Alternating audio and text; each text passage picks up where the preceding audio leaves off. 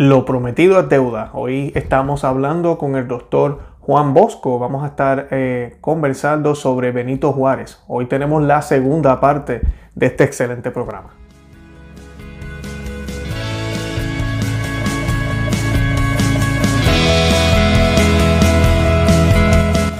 Bienvenidos a Conoce, Ama, Vive tu Fe. Este es el programa donde compartimos el Evangelio y profundizamos en las bellezas y riquezas de nuestra fe católica.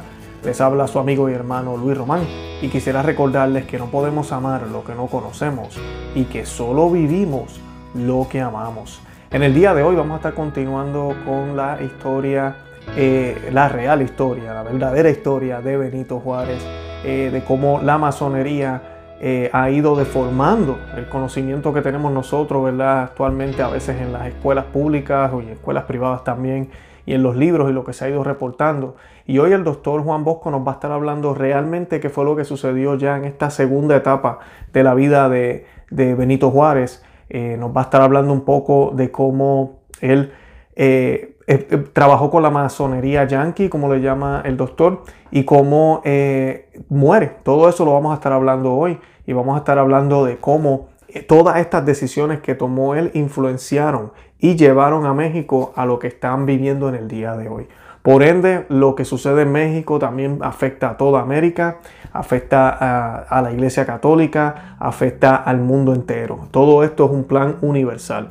Y pues eso es lo que hemos estado viendo a través de esta serie de programas. Eh, además de eso, pues hemos visto cómo Cristo, y, la Iglesia Católica están envueltos en todo y deben estar envueltos en todo, como lo vamos a estar hablando en el programa hoy, en lo político, en lo social, en lo psicológico, en lo espiritual, en todo se supone que esté envuelta nuestra Iglesia Católica. Y pues eh, vemos aquí como esta batalla espiritual entre Satanás, ¿verdad? Y el bien, eh, ¿verdad? Entre Dios y Satanás, el bien y el mal, que lleva desde el principio se está eh, materializando en estos medios masónicos a través de todo lo que está sucediendo con el nuevo orden mundial y todo lo que estamos viendo en el día de hoy, ¿verdad? En lo que estamos viendo en el mundo de hoy. Todo eso lo vamos a estar hablando hoy, vamos a estar viendo ese contraste de lo que sucedió en el pasado con lo que está sucediendo en el México de hoy. Yo los invito a que vean los enlaces que estamos colocando en la descripción de este programa eh, para que puedan orientarse mejor. Eh, luego que hayan visto el programa que vamos a tener hoy, también están los enlaces para los libros del doctor, el número de teléfono, ¿verdad? Que pueden comunicarse con él y el email para que si puedan obtener una copia de estos libros. Yo también los invito a que visiten el nuestro, conoceamavivetufe.com, que se suscriban aquí al canal en YouTube y que le den me gusta y lo compartan en todos los medios sociales. De verdad que los amo en el amor de Cristo y Santa María, ora pro nobis. Bienvenidos a Conoce, Ama y Vive tu Fe. Hoy tenemos el placer de tener la compañía una vez más del doctor Juan Bosco desde México.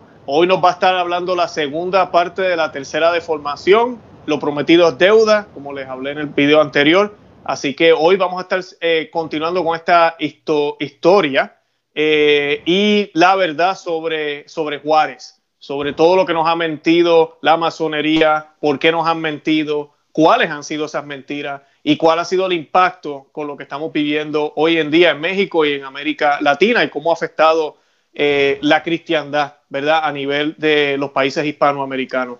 Eh, primero que nada, eh, doctor, ¿cómo se encuentra? Pues muy contento de estar aquí con ustedes, contigo y con la gran oportunidad de abrirle los oídos y, la, y los ojos a la gente. Sí, así es. Yo miro, los comentarios y eso mismo es.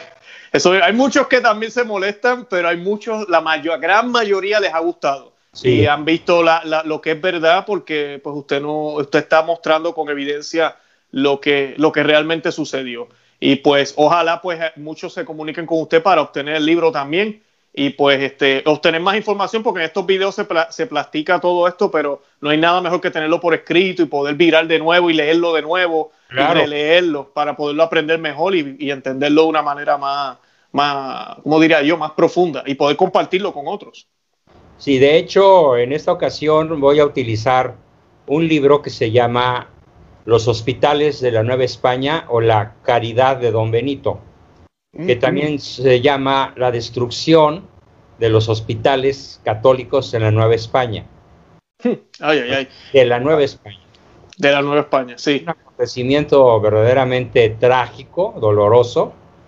Eh, y el otro tema que vamos a tratar es el de el Tratado MacLean Ocampo, que de haber sido ratificado por la Unión Americana, pues en estos momentos México sería oficialmente la estrella número cincuenta y tantos de la Unión Americana. ¿no? Interesante, claro. Era el sueño máximo de este masón traidor asesino de Benito Juárez. Yeah, como hemos, lo menos, ¿eh? Claro, como hemos hablado en los otros programas, para los que están viéndonos por primera vez, eh, ¿verdad? Somos un canal católico, a veces las personas siempre cuestionan por qué están hablando de historia, conoce, ama y vive tu fe, porque la iglesia católica y nuestra espiritualidad y Cristo está en todo lo que tiene que ver en, la, en el plano natural.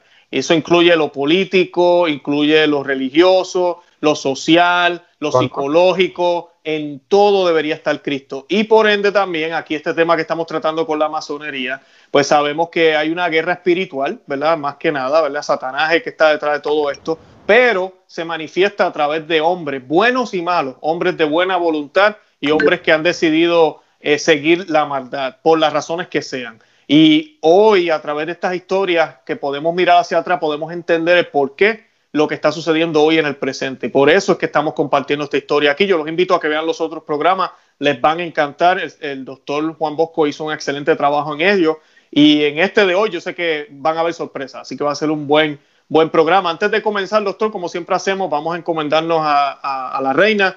Eh, brevemente para que ella se manifieste, para que sea eh, nuestro Señor Jesucristo quien nos inspire a poder entender y ver mucho más allá de lo que, de lo que a veces los ojos ven, que podamos a través de la historia entender los errores del pasado, poder enmendarlos y acercarnos cada día más a una verdadera unidad aquí en la tierra, pero sobre todo una unidad con los ojos puestos en el Señor. Y esta oración la hacemos en el nombre del Padre y del Hijo y del Espíritu Santo. Amén. Dios te salve María, llena eres de gracia, el Señor es contigo. Bendita tú eres entre todas las mujeres y bendito es el fruto de tu vientre Jesús. Santa María, Madre de Dios, ruega por nosotros pecadores, ahora y en la hora de nuestra muerte. Amén. Amén, en el nombre del Padre y del Hijo y del Espíritu Santo. Amén.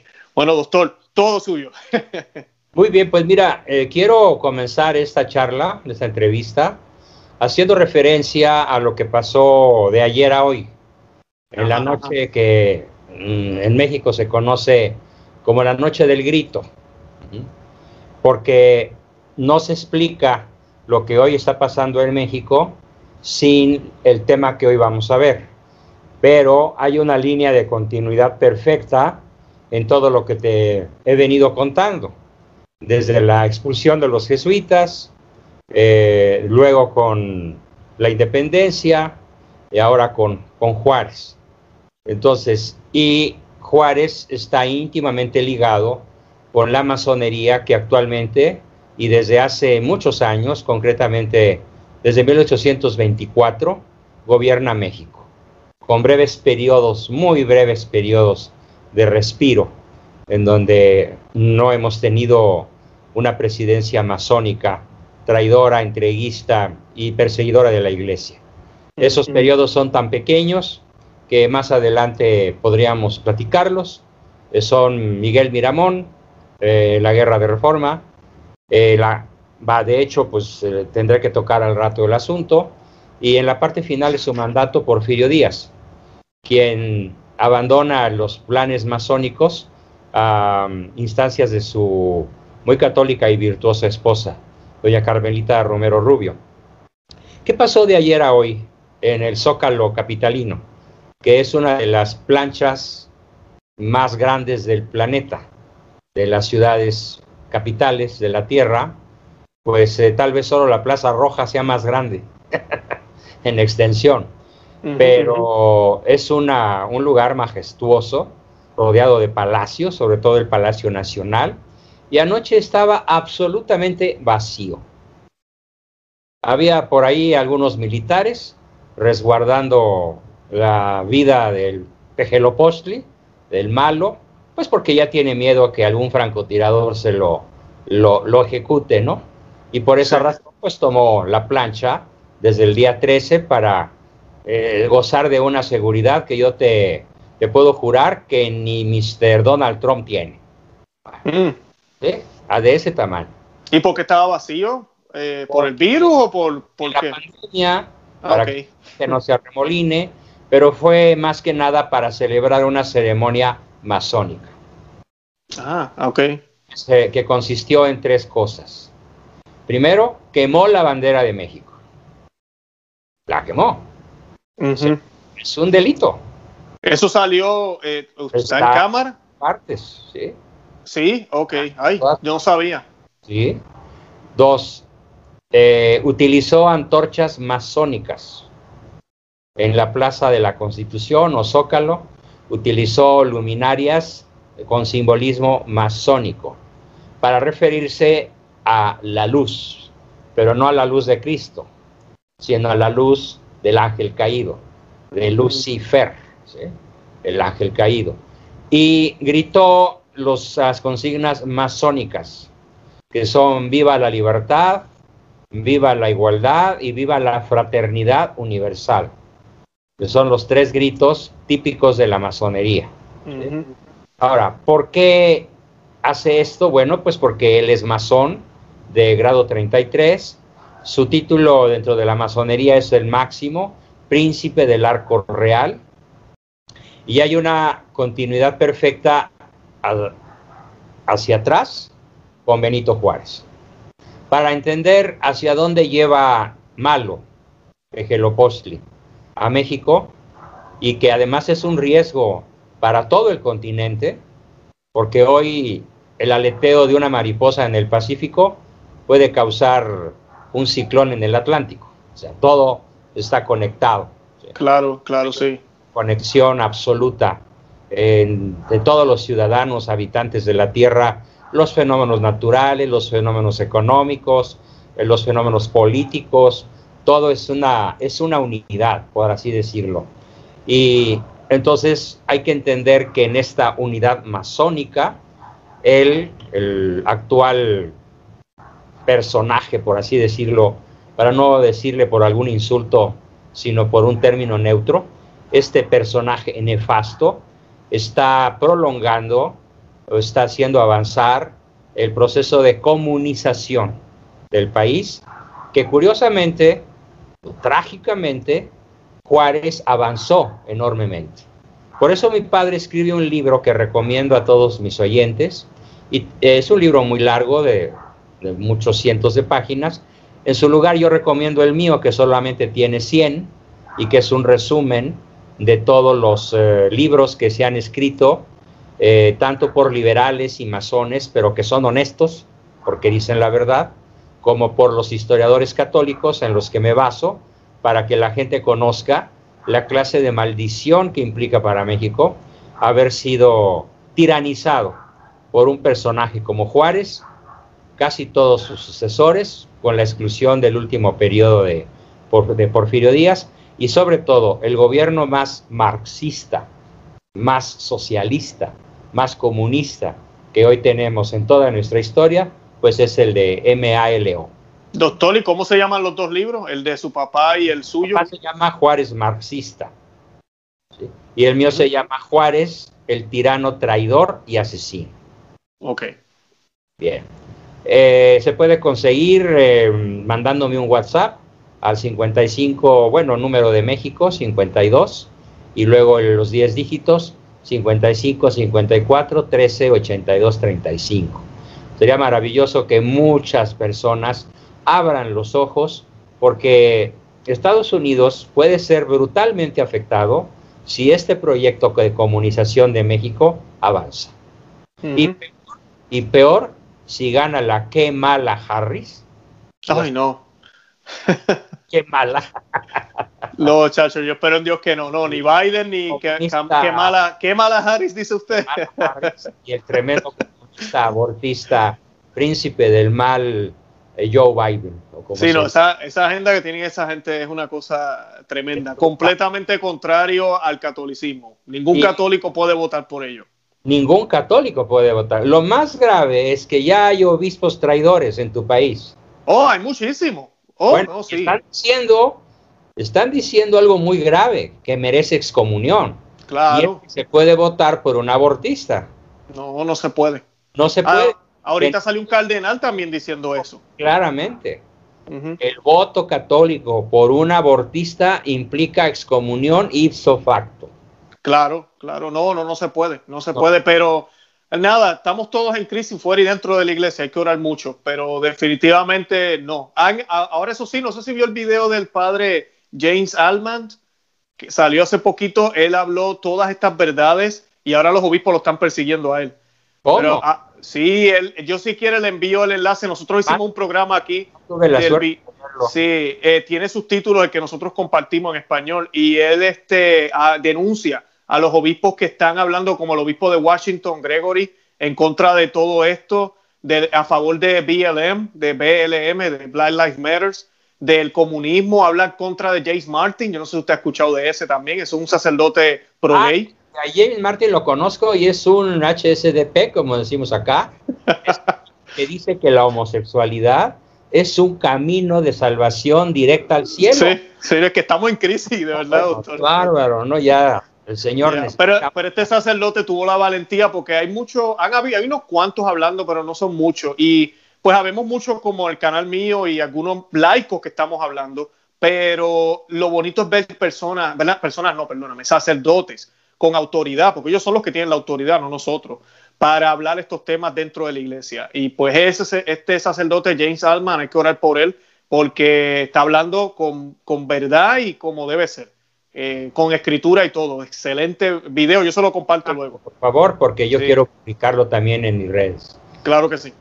Magnífico. Bueno, pues mira, el primer tema que vamos a tratar sobre la tercera deformación, que es la guerra de reforma que encabezó Juárez, por el bando, no le vamos a llamar liberal, le vamos a llamar el bando marxista masónico. Hay que entender que Juárez fue un marxista de hueso colorado. Y el marxismo ama tanto a los pobres que los multiplica. No para enfocarse a hacerles el bien. Si quiere que haya muchos pobres para que voten por ellos claro, los, necesitan. Los necesita pobres. Porque como dijo por ahí una de las lideresas eh, mexicana, que, bueno, nació en México, pero no es mexicana, ni de corazón, ni de, de ascendencia, una tal Yadkol Polemsky, que dice que em, ellos, los marxistas que actualmente gobiernan este país, igual que Venezuela, Cuba, Nicaragua, etcétera, eh, no quieren que los pobres suban a la clase media, porque cuando suben a la clase media dejan de votar por ellos. Bueno, pues este mismo lema era el de Juárez.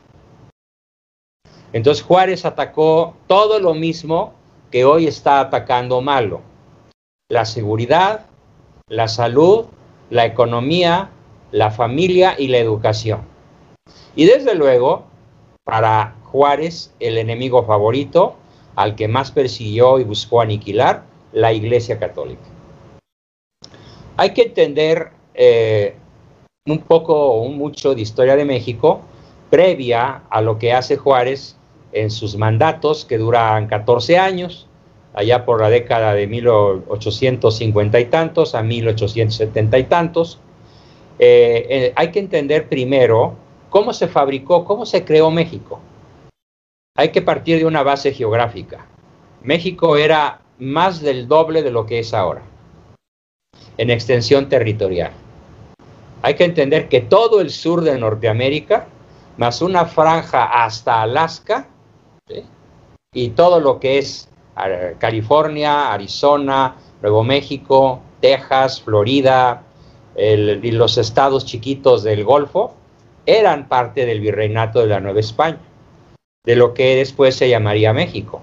Pues cuando Iturbide, un 27 de septiembre, no anoche, el 16, el 27 de 1821, consuma la independencia, estaba logrando la independencia de un país de 5 millones de kilómetros cuadrados. Más del doble de lo que era la Unión Americana de aquel entonces. En este gigantesco territorio, los frailes y los primeros doce frailes llegaron con Cortés, ¿a qué crees que se dedicaron? Se dedicaron a civilizar a las tribus caníbales, que era su deporte favorito, comer personas. claro, sí, no era un paraíso tampoco aquí, como era piensa. Como lo dice Fray Motolinía, un, un gran, extraordinario fraile de los que vinieron, dice, México era un traslado del infierno. Ah, un traslado, una sucursal del infierno. Imagínate tú lo que es comerse 200 mil personas por año. A eso se dedicaban los aztecas. ¿eh? Haciendo, ahora sí que eh, de mole, de pozole eh, y de tacos, y como decimos acá, de corundas y tamales, a la población circunvecina simplemente basados en sus mitos pseudo religiosos que consistían en que había que comer personas para mantener el equilibrio del universo y que los campos dieran sus frutos eh, y no se cayera Tenochtitlan eh, y se demoliera. Hmm. Pues en este inmenso país, que era propiedad legítima de, los reyes de España, vinieron durante 350 años los mejores individuos que la tierra haya producido. Frailes de todas las órdenes, principalmente benedictinos, franciscanos, agustinos y de las órdenes mercedarias, que son los que se dedican a hacer la merced, el regalo, la ofrenda eh, de cuidar de la salud de la población de la cual ellos se ocupan. Bueno, pues durante 300 y pico de años, en este gigantesco territorio de 5 millones de kilómetros cuadrados, se dedicaron a construir tres cosas. Pero eran construcciones, son construcciones, la mayor parte de ellas existen, algunas en ruina, pero otras son tesoros de la humanidad y están protegidas por la UNESCO o por los respectivos gobiernos, tanto de allí como de acá. Se dedicaron a construir hospitales, escuelas, incluyendo universidades, y templos. Desde muy chiquitos que se llaman ermitas, California está llena de ermitas, es probablemente donde más hay, seguida de Arizona, Nuevo México y luego Texas, ermitas para evangelizar. ¿Pero qué era evangelizar? Evangelizar, aparte de la etapa final que era bautizar, consistía primero que nada en aprender su idioma, los frailes primero aprendían su idioma de los indígenas, después los enseñaban a producir la tierra, a arar, a sembrar, a ser productivos para que comieran todo lo que el campo produce en vez de personas, ¿no? Finalmente, alfabetizarlos. Y en la etapa más picuda, más importante de ese proceso de civilización, pues enseñarles la palabra de Cristo, el Evangelio. Así se hizo México, con el heroísmo la cruzada permanente de más de tres siglos, de centenares de heroicos frailes, sacerdotes, misioneros, como don Eusebio Quino, por ejemplo, que civilizó toda la Alta California, ¿sí? Bernardino de Sagún, Motolinía eh, y otros, eh, Junípero Serra, San Junípero Serra, y otra multitud cuyos nombres, si me dedicara a leerlos, te juro que nos echamos 10 horas de lectura. Sí, son héroes, son héroes. Son héroes y muchos de ellos son santos. Santos también, claro. Muchos de ellos también son mártires. Porque también les tocaron zonas como en el actual Durango o Chihuahua, que estaba poblada por eh, chichimecas, que eran particularmente crueles y siguieron siendo antropófagos mucho tiempo. Como los indígenas norteamericanos que fueron exterminados por las tropas yanquis con el pretexto de que pues se dedicaban a quitar la cabellera de los blancos, ¿no? Pero no comían, los indígenas norteamericanos no eran antropófagos, nunca hubo una tribu en toda Norteamérica y Canadá actuales que comiera personas, eso solo se dio en México. Imagínate el heroísmo de estas personas, de estos frailes, de estos misioneros, para civilizar a lo largo de tres siglos y medio contra civilizaciones, contra culturas caníbales. Bueno, entonces, pero la obra cumbre, en número de, en, calidad, escuelas, universidades, hospitales, ¿sí? capillas, vamos a quedarnos hoy exclusivamente con la construcción de hospitales por las obras mercedarias. Llegó a haber para 1860, fíjate, de 1521, que Hernán Cortés decreta la fundación de la primera iglesia en, las, en el Valle de México. Después, bueno, no fue la primera, la primera fue una capillita en, en la Villa Rica de la Veracruz a su desembarco. Pero la primera iglesia mexicana en el Valle de México la fundó Cortés. Bueno, desde ahí hasta 1860 fundaron en todo ese inmenso territorio miles de capillitas, eh, parroquias, iglesias grandes, catedrales y basílicas, que son un tesoro de la humanidad. Y particularmente destaca en esa época la creación de 300 fastuosos hospitales de cantera, edificios magistrales, edificios suntuosos por su belleza arquitectónica. Nada de ladrillos y adobe, no, no, no, no, cantera rosa o gris o, del, o verde o del color que sea, pero obras verdaderamente maravillosas. Cuando Juárez eh, consolida su poder, allá por 1860, em, ¿a qué crees que se dedicó Juárez? Fíjate, te lo voy a leer para que no haya desperdicio. Hay que reconocer para la gloria de la Iglesia en México que las fundaciones de cientos de casas de caridad y de hospitales, principalmente a partir del siglo XVI, fueron, fueron hechas por el clero, tanto secular como regular, como de misiones o de, frailes. Y los hospitales, al correr de los años, tuvieron su patrimonio propio o bien gozaron de la ayuda económica del Real Patronato, de los reyes españoles. Mas no hubo distinción posible cuando Juárez firmó los decretos de nacionalización de los bienes de las corporaciones religiosas. O sea, ¿qué hizo?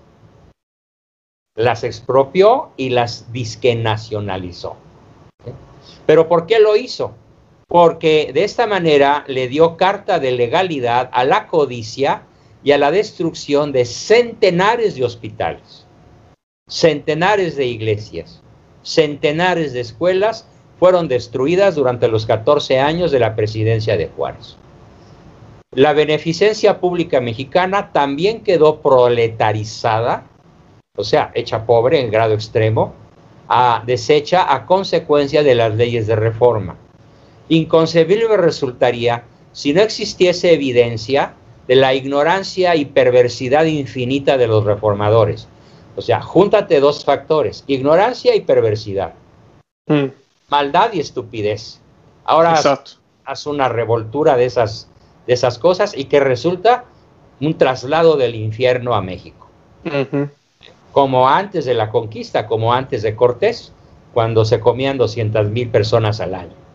Bueno, entonces, esta ignorancia y esta maldad no se hubiese pensado jamás.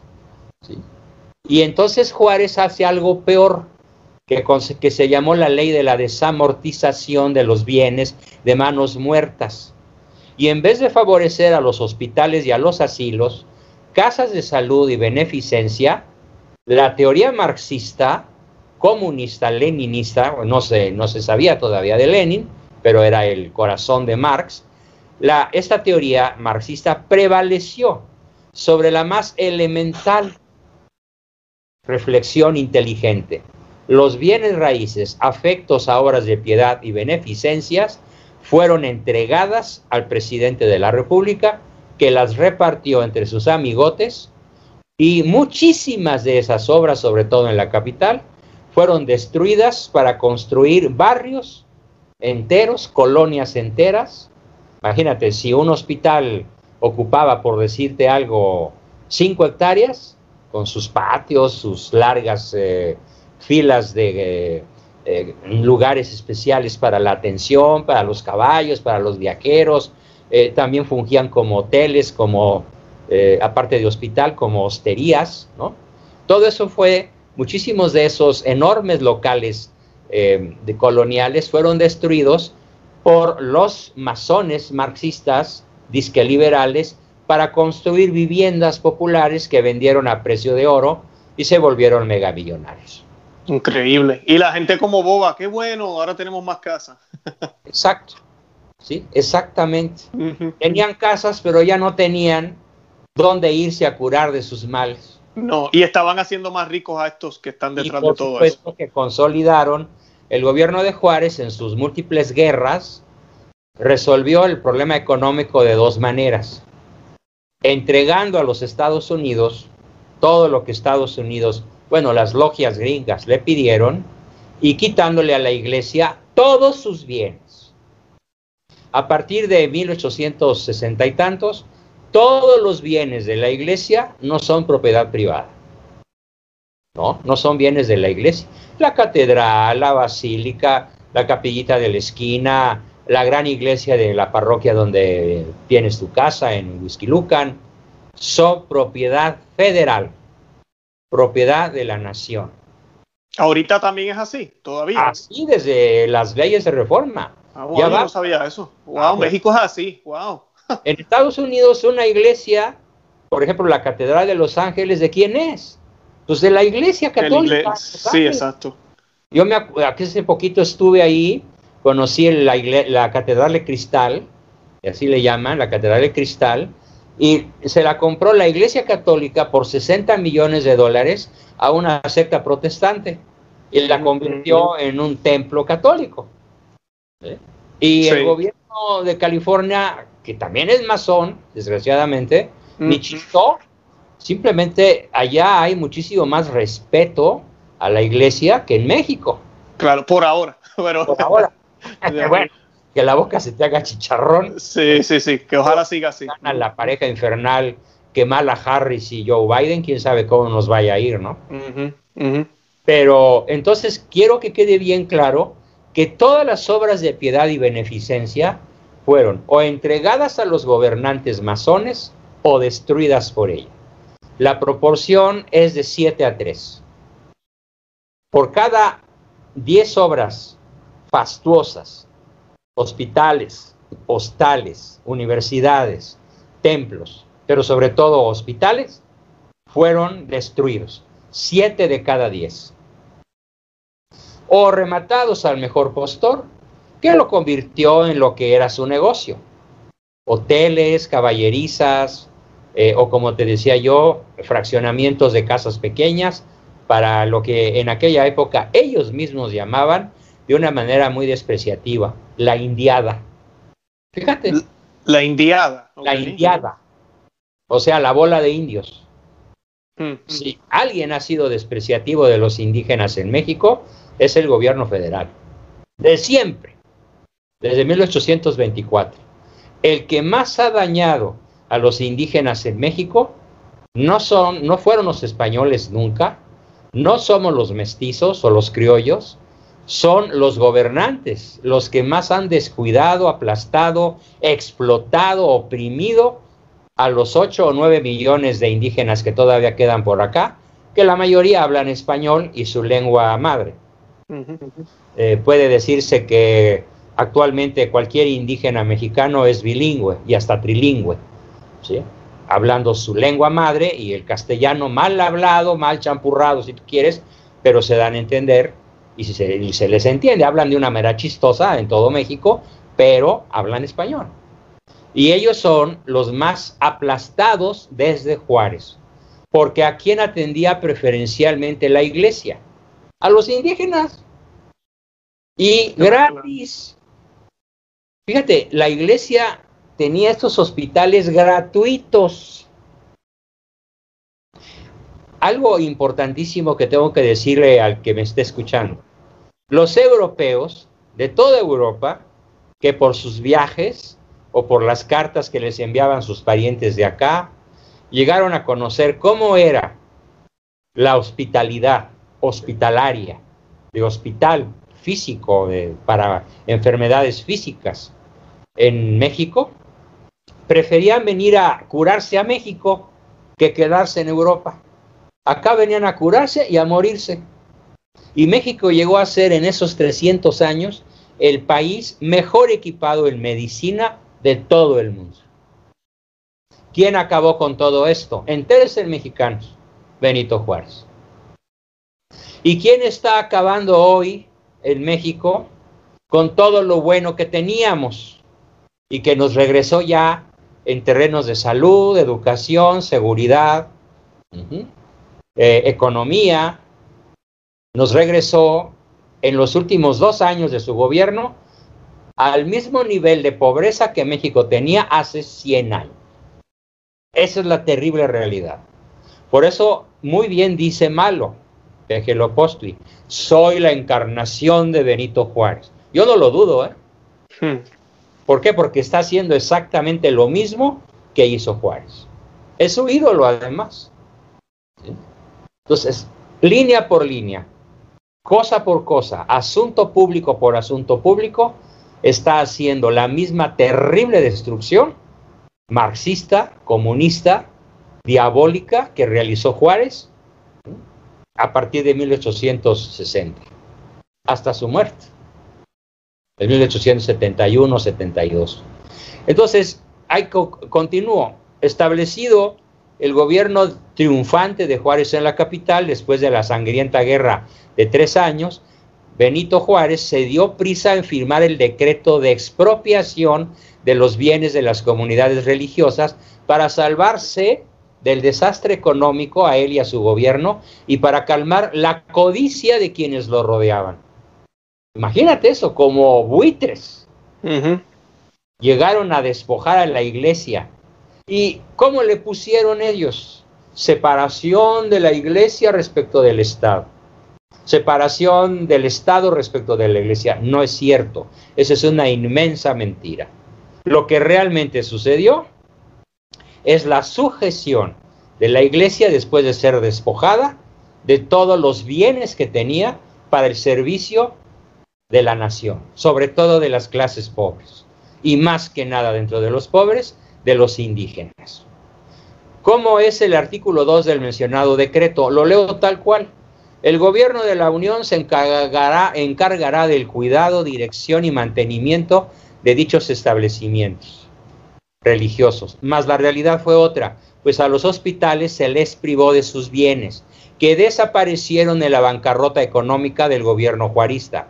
No habiendo en las arcas oficiales dinero para su sostenimiento, se recurrió entonces por parte de la Iglesia a las hermanas de la caridad y a la autorización de loterías Huelga decir que las primeras víctimas de la secularización de los bienes de la iglesia, pues fueron los infelices enfermos.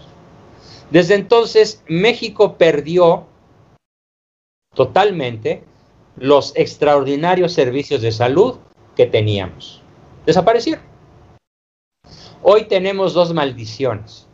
Voy a hacer un chiste que difícilmente los no mexicanos pueden entender, pero se los traduzco.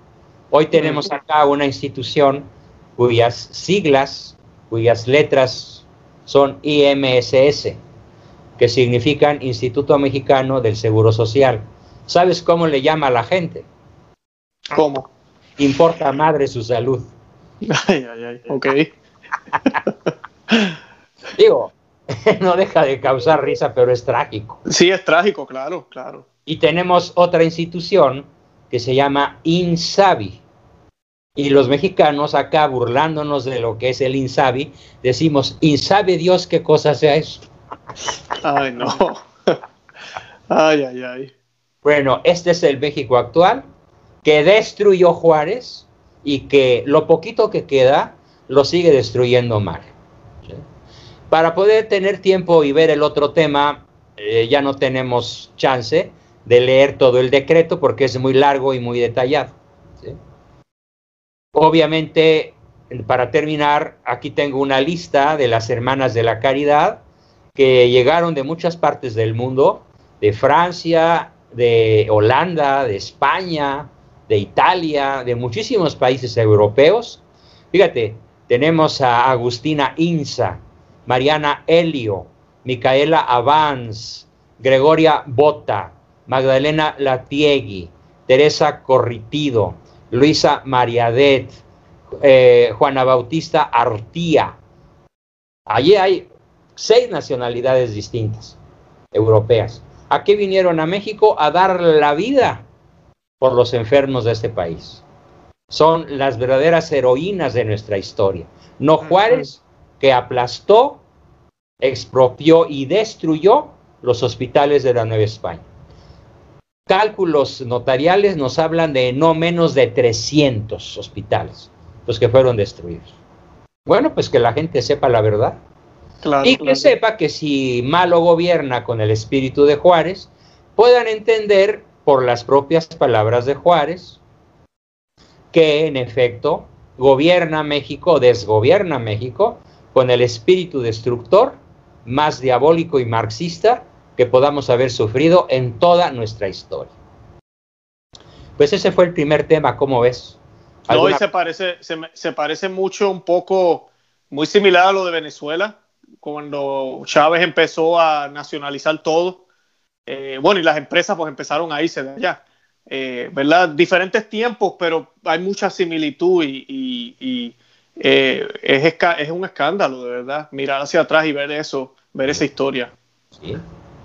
El segundo tema, y bueno, tú dime cuánto nos quedan, 15 minutos. No, como 20 minutos.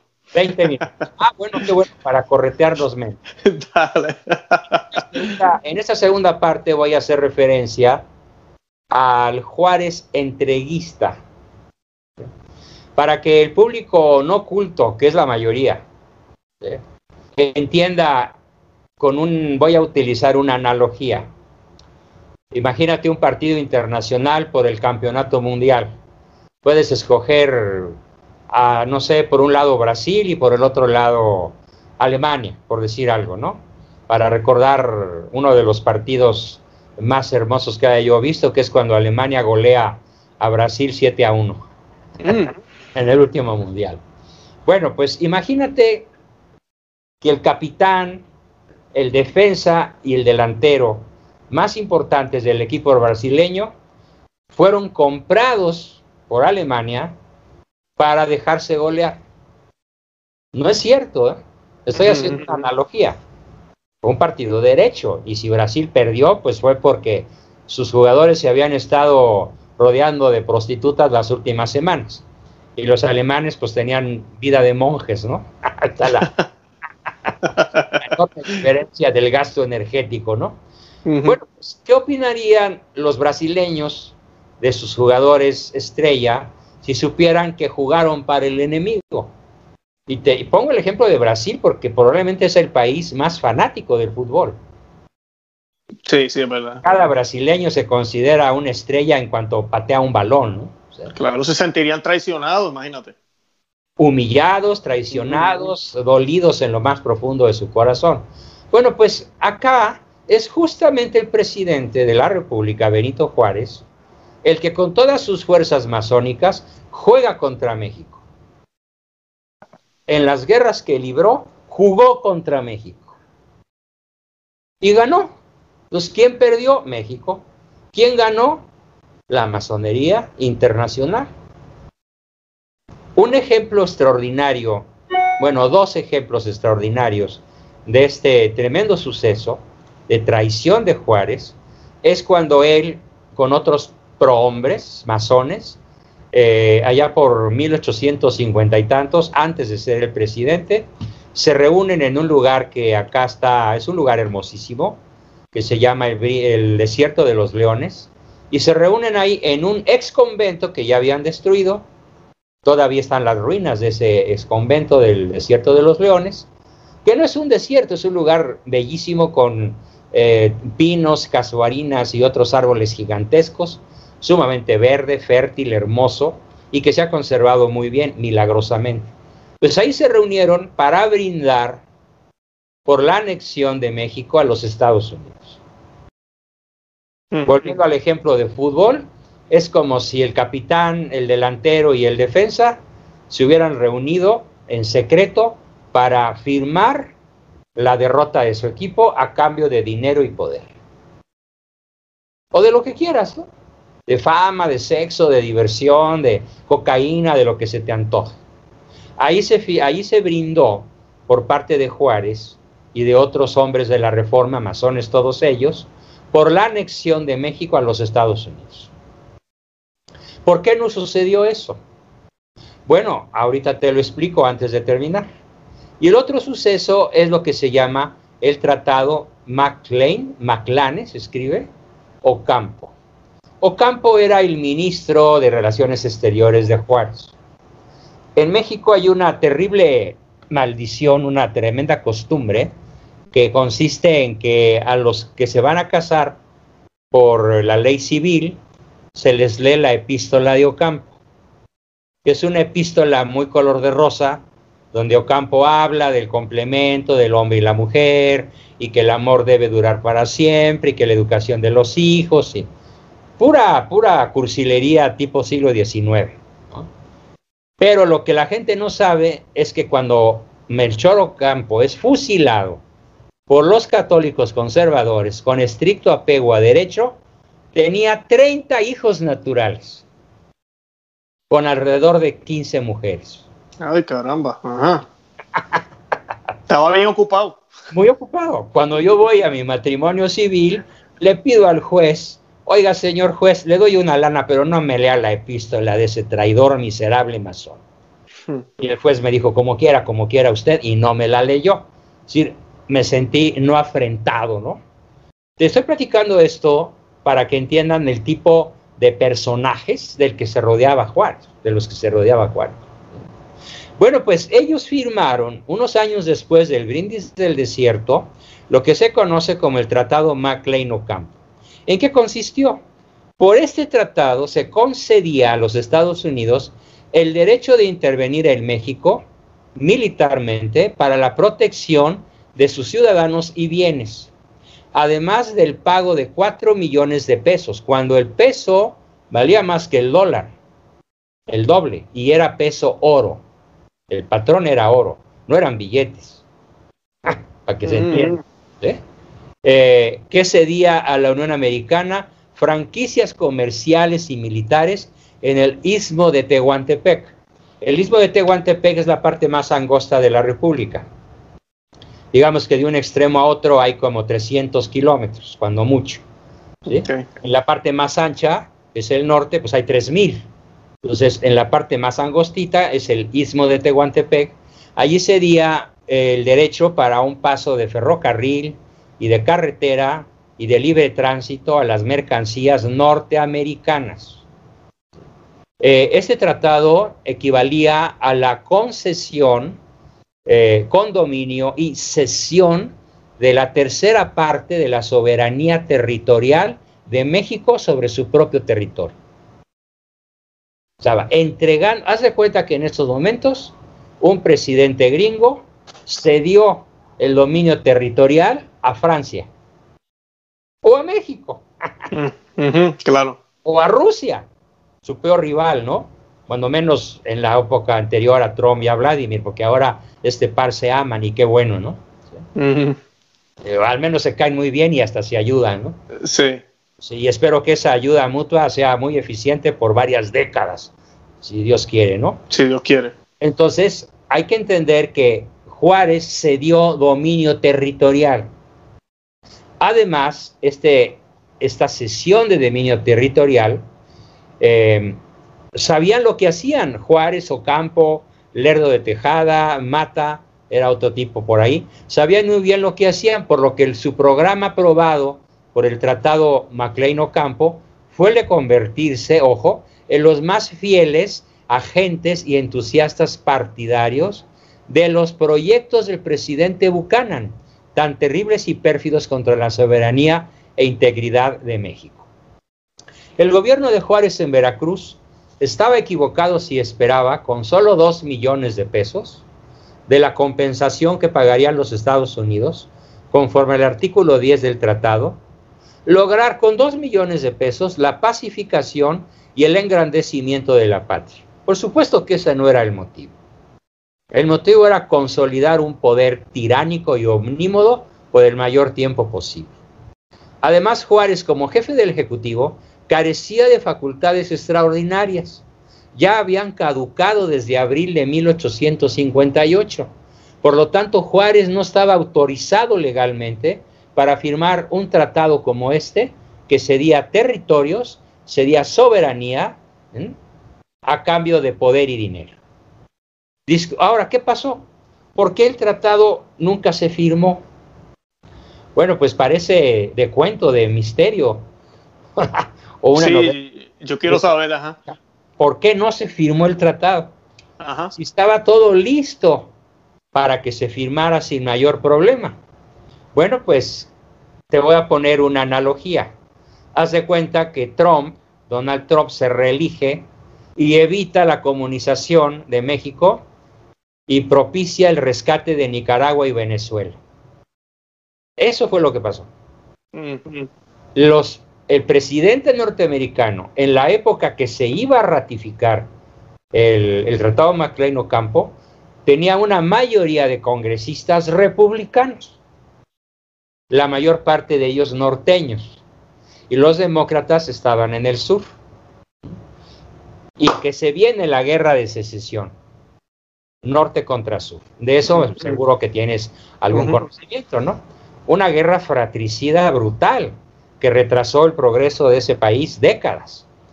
Costó cientos de miles de muertos. Sí, mucha sangre, claro. Mucha sangre y una desolación del campo, de las ciudades, eh, sobre todo en el oeste, de, bueno, en el este, en el sureste, fue donde más se afectó eh, territorial y humanamente con esta guerra, ¿no? Y como todos sabemos, pues gracias a Dios la ganaron los norteños. El general Ulises Grant derrota al general Lee finalmente, que por cierto, de ahí viene la expresión ok. ¿Sabes qué significa ok? Sí, cero muertos, este, cero, sí, sí. cero killer, ¿no? Ajá. bueno, pues de ahí surge el famoso ok gringo, ¿no? sí. Entonces, cuando los masones mexicanos esperan el OK, el Congreso norteamericano, los del norte, te voy a leer cómo está escrito en mi libro, dice así, discutido el tratado MacLean Ocampo en el Senado norteamericano, fue rechazado porque el Senado de mayoría republicana norteña no quiso la intervención de los Estados Unidos en México, o más bien dicho fue porque rechazó el protectorado de los Estados Unidos en México, estipulado entre Juárez y Buchanan por conducto de sus ministros. ¿Por qué?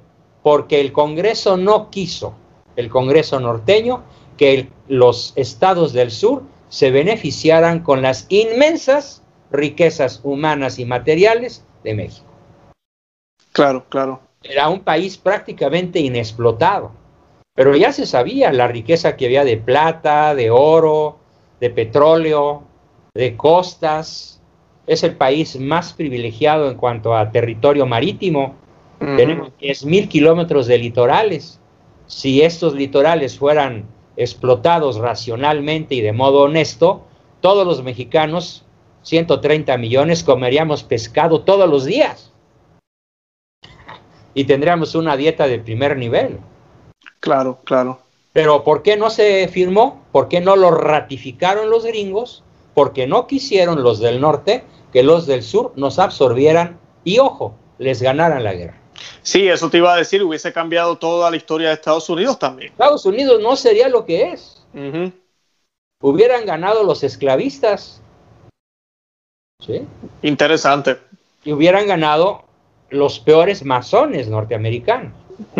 Porque hay que saber que los masones del norte, los republicanos, pues sí, también lo eran, pero no eran luciferinos como los del sur. Tenían atenuantes en su manera de ver la vida, de ver la humanidad y de ver a México. Sí, eso es importante, doctor, que usted lo discutió en uno de los programas de las loquias, la diferencia de las loquias. Yo sé que no vamos a meternos tanto en ese tema hoy, pero les recomiendo que vean el programa que hicimos, porque eso yo no lo sabía tampoco, que entre los masones se pelean. Yo no sabía eso. Sí, hay enormes diferencias entre diferentes obediencias. Obediencia, ajá. Sí se llaman obediencias, ¿no? Y entonces eh, se quedó Juárez, pues, con como novia de pueblo, decimos acá, vestida y alborotada, ¿no? sí. sí, eso lo decimos en Puerto Rico también. Ah, Puerto Rico. Sí, sí, ajá. Como novia de pueblo, ¿no?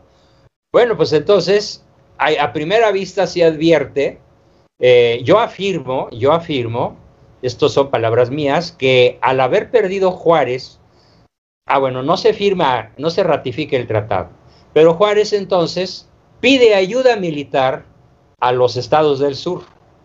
Mm. Él estaba refugiado en el puerto de Veracruz y Miramón lo tenía cercado por mar y por tierra con sus barquitos. Eran barcos de madera y a vela. Sí, tenían cañones y lo que tú quieras, eran barcos de guerra, pero muy primitivos. Miramón era, había sido presidente de México y estaba en guerra con Juárez, que le disputaba la presidencia, y mientras que Miramón era un verdadero patriota católico, heroico, y un jovencito de menos de 30 años, y Juárez era un viejo lobo de mar, eh, cincuentón ya, eh, que había firmado con las logias norteamericanas la entrega del territorio y que se estrellan contra los del norte. Bueno, entonces Juárez eh, pide ayuda a los estados del sur, concretamente a la flota norteamericana, anclada en Nueva Orleans, para que vengan a Veracruz, nada más un viajecito marítimo de 400, 500 kilómetros, de los acorazados yanquis. Barcos blindados ya con planchas de acero, con cañones de largo alcance. Los cañoncitos de Miramón, pues aventaban balas de piedra, pontú, a un kilómetro. Y los acorazados yanquis podían disparar sobre el puerto de Veracruz a 10 o 15 kilómetros de distancia. Y además, balas expansivas. O sea, eran avanzadísimos los cruceros gringos. No, pues cuando llegó el almirante norteamericano comandando la flota que había salido de Nueva Orleans para ayudar al hermano masón Juárez, el buen comandante gringo tuvo a bien no bombardear a Miramón. Lo que hicieron fue aventar garfios y remolcar todos los barcos de Miramón hasta Nueva Orleans. Como, oh, quien, como quien le quita un dulce a un niño. Exactamente así. Esto es un episodio de alta traición. O sea, para no reconocer al presidente legítimo que era Miramón, Juárez recurre a la ayuda extranjera militar y económica. Sepan los mexicanos. Esto es alta traición. Sí, qué feo, Y así se le considera el benemérito de las Américas y el mejor presidente que México haya tenido. Qué cosa tan brutalmente falsa. Entonces, a primera vista se advierte que Juárez tuvo una grave responsabilidad de alta traición en el asunto. En primer lugar, no le correspondía al jefe del Ejecutivo, porque además no lo era legítimo. En el supuesto caso de que hubiera sido legal, no le correspondía hacer lo que hizo, declarar pirata a Miramón. Hmm. ¿Y por qué los gringos aceptaron venir y remolcar los barcos de Miramón? So pretexto de combatir la piratería. Imagínate. ¿No? Esta es la verdadera historia de México. O sea, increíble. Changa, es un circo de puras traiciones. Y todo esto, evidentemente, no está en los libros de texto de los niños mexicanos, ni de los adolescentes, ni de los adultos, ni de nada. Estos sucesos los conocemos solamente los historiadores no alineados con el régimen y que nos reconocemos católicos. Claro. Es una pequeñísima franja de habitantes de este país que verdaderamente conocemos la historia de México y que queremos que la gente sepa dónde debe estar Juárez en el infierno. Concluyo mi exposición de esta tarde con un suceso apasionante. No es mito, no es leyenda, es real. ¿A qué me refiero? Bueno, pues resulta que a la muerte de Juárez, bueno, en primer lugar hay que aclarar que no se murió de muerte natural, como dice la historia de México oficial. Se murió porque una rival en amores, en venganza, lo envenenó con una hierba. Ah. ¿Sí? Y ojo, ojo, Sebastián Lerdo de Tejada era el, era el presidente de la, del Congreso. ¿A quién le tocaba heredar la presidencia en caso de la muerte de Juárez? Pues a Sebastián Lerdo de Tejada. Y con la complicidad de Sebastián Lerdo de Tejada, permite que esta mujer que odiaba a Juárez por asuntos de faldas, porque ella se había enamorado de un alto militar, de la francés, y como Juárez expulsó al francés y le quitó al amante a la señora, al fusilarlo, entonces la señora se quiso vengar envenenando al presidente. Y lo logró. Cuando sale la, la muchacha esta, bueno, debe haber sido muy guapa probablemente, cuando sale de palacio, después de ponerle a Juárez el veneno de unas flores que creo que se llaman 20 milla o algo así, no recuerdo el nombre exacto, Sebastián Lerdo de Tejada, dicen los historiadores serios como Francisco Bulnes, nada más sonrió y le dio las gracias. ¿Por qué? Porque sabía que estaba heredando la presidencia. Claro. Es como se aman los masones entre sí, ¿no? Mm. Para ocupar el poder son capaces de matar a su propia madre. Entonces Juárez muere y aquí viene lo más apasionante de esta sesión. Al mismo tiempo que él muere, en la catedral de Morelia estaba celebrando misa el obispo de León, Guanajuato. Entre Morelia y León hay 150 kilómetros, cuando mucho. O sea, 100 millas, pon tú. El obispo de León había venido a celebrar misa a Morelia y en, en los mismos momentos que Juárez muere, envenenado, tiene una visión. Se desmaya, cae al suelo, después de levitar un poco sobre el piso, cae, cae al suelo, queda desmayado unos minutos y es auxiliado por su monaguillo, que era un joven menor de edad, 14, 15 años, era un chamaco, él le ayuda a reponerse y le dice, señor obispo, ¿qué le pasó a usted? ¿Por qué se desmayó? Y el obispo le dice, hace unos minutos vi caer el alma de Juárez al infierno. Impresionante. ¿Cuántos kilómetros hay de México a Morelia? En línea recta 250, por carretera 325. Pero en aquella época no había ferrocarril, no había telégrafo entre México y Morelia. No había internet, obviamente. Entonces, ¿cuántos días se tardó la gente de Morelia en saber que el presidente había muerto? Pues pon tú tres días, cuatro días, los que hayan sido. El hecho es que cuando el señor obispo ve la noticia de la muerte de Juárez, coincide día, hora, minuto y segundo cuando él tiene la visión. Obviamente era imposible que él supiera el momento en el que Juárez estaba muriendo. Tuvo esa revelación divina. Sí, así fue. Que es mi obligación pasar a la historia. Fíjate, no sabemos si Lucas se eh, perdón, no sabemos si Judas se condenó. No hay la certidumbre de que Judas antes de morir ahorcado no se haya arrepentido. No sabemos si se arrepintió o no se arrepintió. Lo único que sabemos es que Judas se suicidó, ahorcanos, después de regresar las 30 monedas. Cuando él dice, ahí está su dinero, a lo mejor tal vez podríamos hablar de arrepentimiento. O cuando menos, como lo dice Mel Gibson en su película de la pasión, cuando menos remordimiento, ¿no? Que sea de él en la vida eterna, la verdad la iglesia no se pronuncia. No, no se ha pronunciado. Pero los que sí sabemos historia, sabemos la anécdota narrada por este señor obispo, certificada por él unos días después del suceso, que era imposible que él conociera por medios naturales. No se conoce de otro personaje en la Tierra, en la historia de la humanidad, sobre el cual exista un suceso similar. Vi bajar el alma de Juárez al infierno. ¿Cómo ves? No, impresionante, impresionante. Son señales y es parte de la historia. Y, obviamente lo que él hizo y cómo vivió, eh, ¿verdad? Eh, demuestra, demuestra eso, definitivamente. Una cosa bien importante. ¿A dónde fueron a dar los curas, los monjes, los frailes, las monjitas mercedarias que se ocupaban de los hospitales de la Nueva España?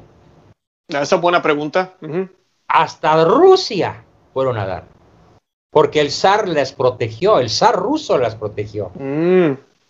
Fueron a dar muchos a Europa, pero la inmensa mayoría murieron en los puertos mexicanos de disentería amibiana, de tuberculosis o de las enfermedades clásicas de la época hayan sido las que hayan sido.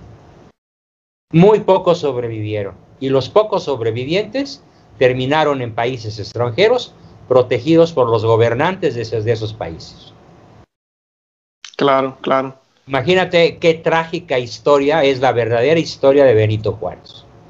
Un traidor, un entreguista, un destructor, un perseguidor de la iglesia, de la familia, de la economía, de la vida, de la seguridad, de todo mexicano que le haya tocado vivir en aquella época y desde entonces México nunca recuperó la majestuosa forma de servir al necesitado a través de sus hospitales.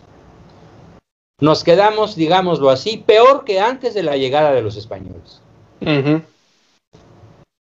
Sí, porque es un mal que sigue madurando, lamentablemente. Muy buena tu observación. Es un acto maligno que sigue madurando y cayendo en la cabeza. Bueno, oficialmente son hoy 72 mil muertos, pero las personas de mentalidad científica, investigadores muy honestos, incluso mexicanos, dicen que los muertos que realmente tenemos acá hay que multiplicarlos por tres. Oh, wow. De hecho, ya el gobierno, a través de algunos eh, que se les ha ido la lengua, pues han dicho que ya se acabaron las actas de defunción previstas para este año. Y ya mandaron a hacer otro medio millón de actas de defunción porque hay una sobretasa de muertes. ¿De qué se han muerto? Pues el bicho este de la peste china. Y por supuesto que el gobierno este del malo, bueno, de los López, del malo López y del gato del, en realidad se apellida Gatel, pero ya le pusimos un sobrenombre, el gato de él. Ok, gato de él. ah, está bueno es inepto, ignorante y perverso. Y se siente un fifí de, eh, ¿cómo se llamaría esto? Bombín, chistera, bastón y polainas. O sea, todo un caballerito, eh, todo un star de alguna obra imaginaria de cine donde él se siente la estrella. Es más, así se presenta como rockstar. Hmm.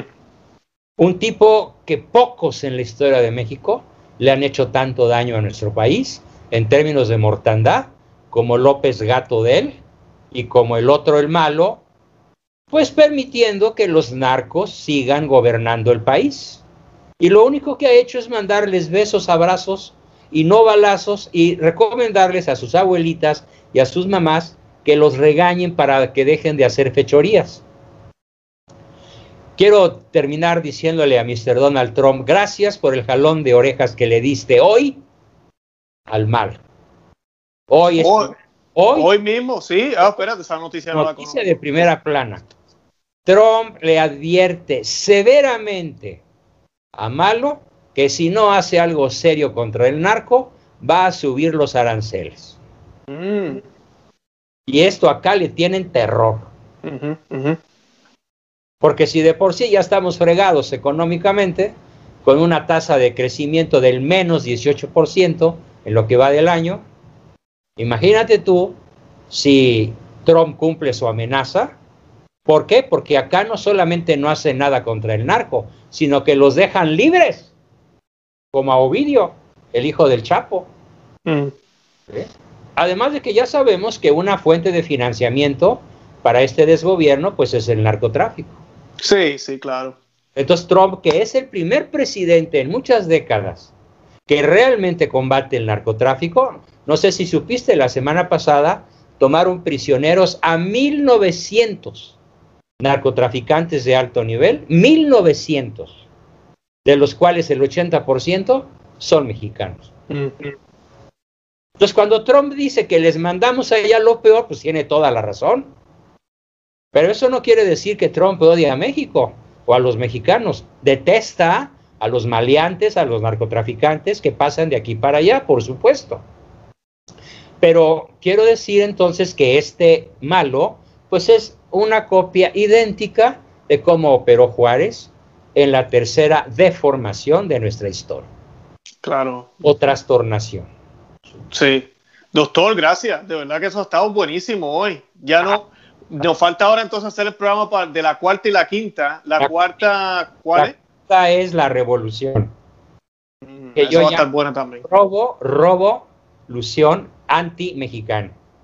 Que empieza en 1910, concluye en 1917, se prolonga todavía unos años más hasta la Guerra Cristera yo creo que vamos a tener que hacer unos dos o tres bloques. Sí, vamos a hablar de los cristeros entonces. Sí, por supuesto. Ay, qué chévere, qué bien, qué bien. Lo más apasionante, porque además mi familia, mi abuelo fue el jefe cristero número uno.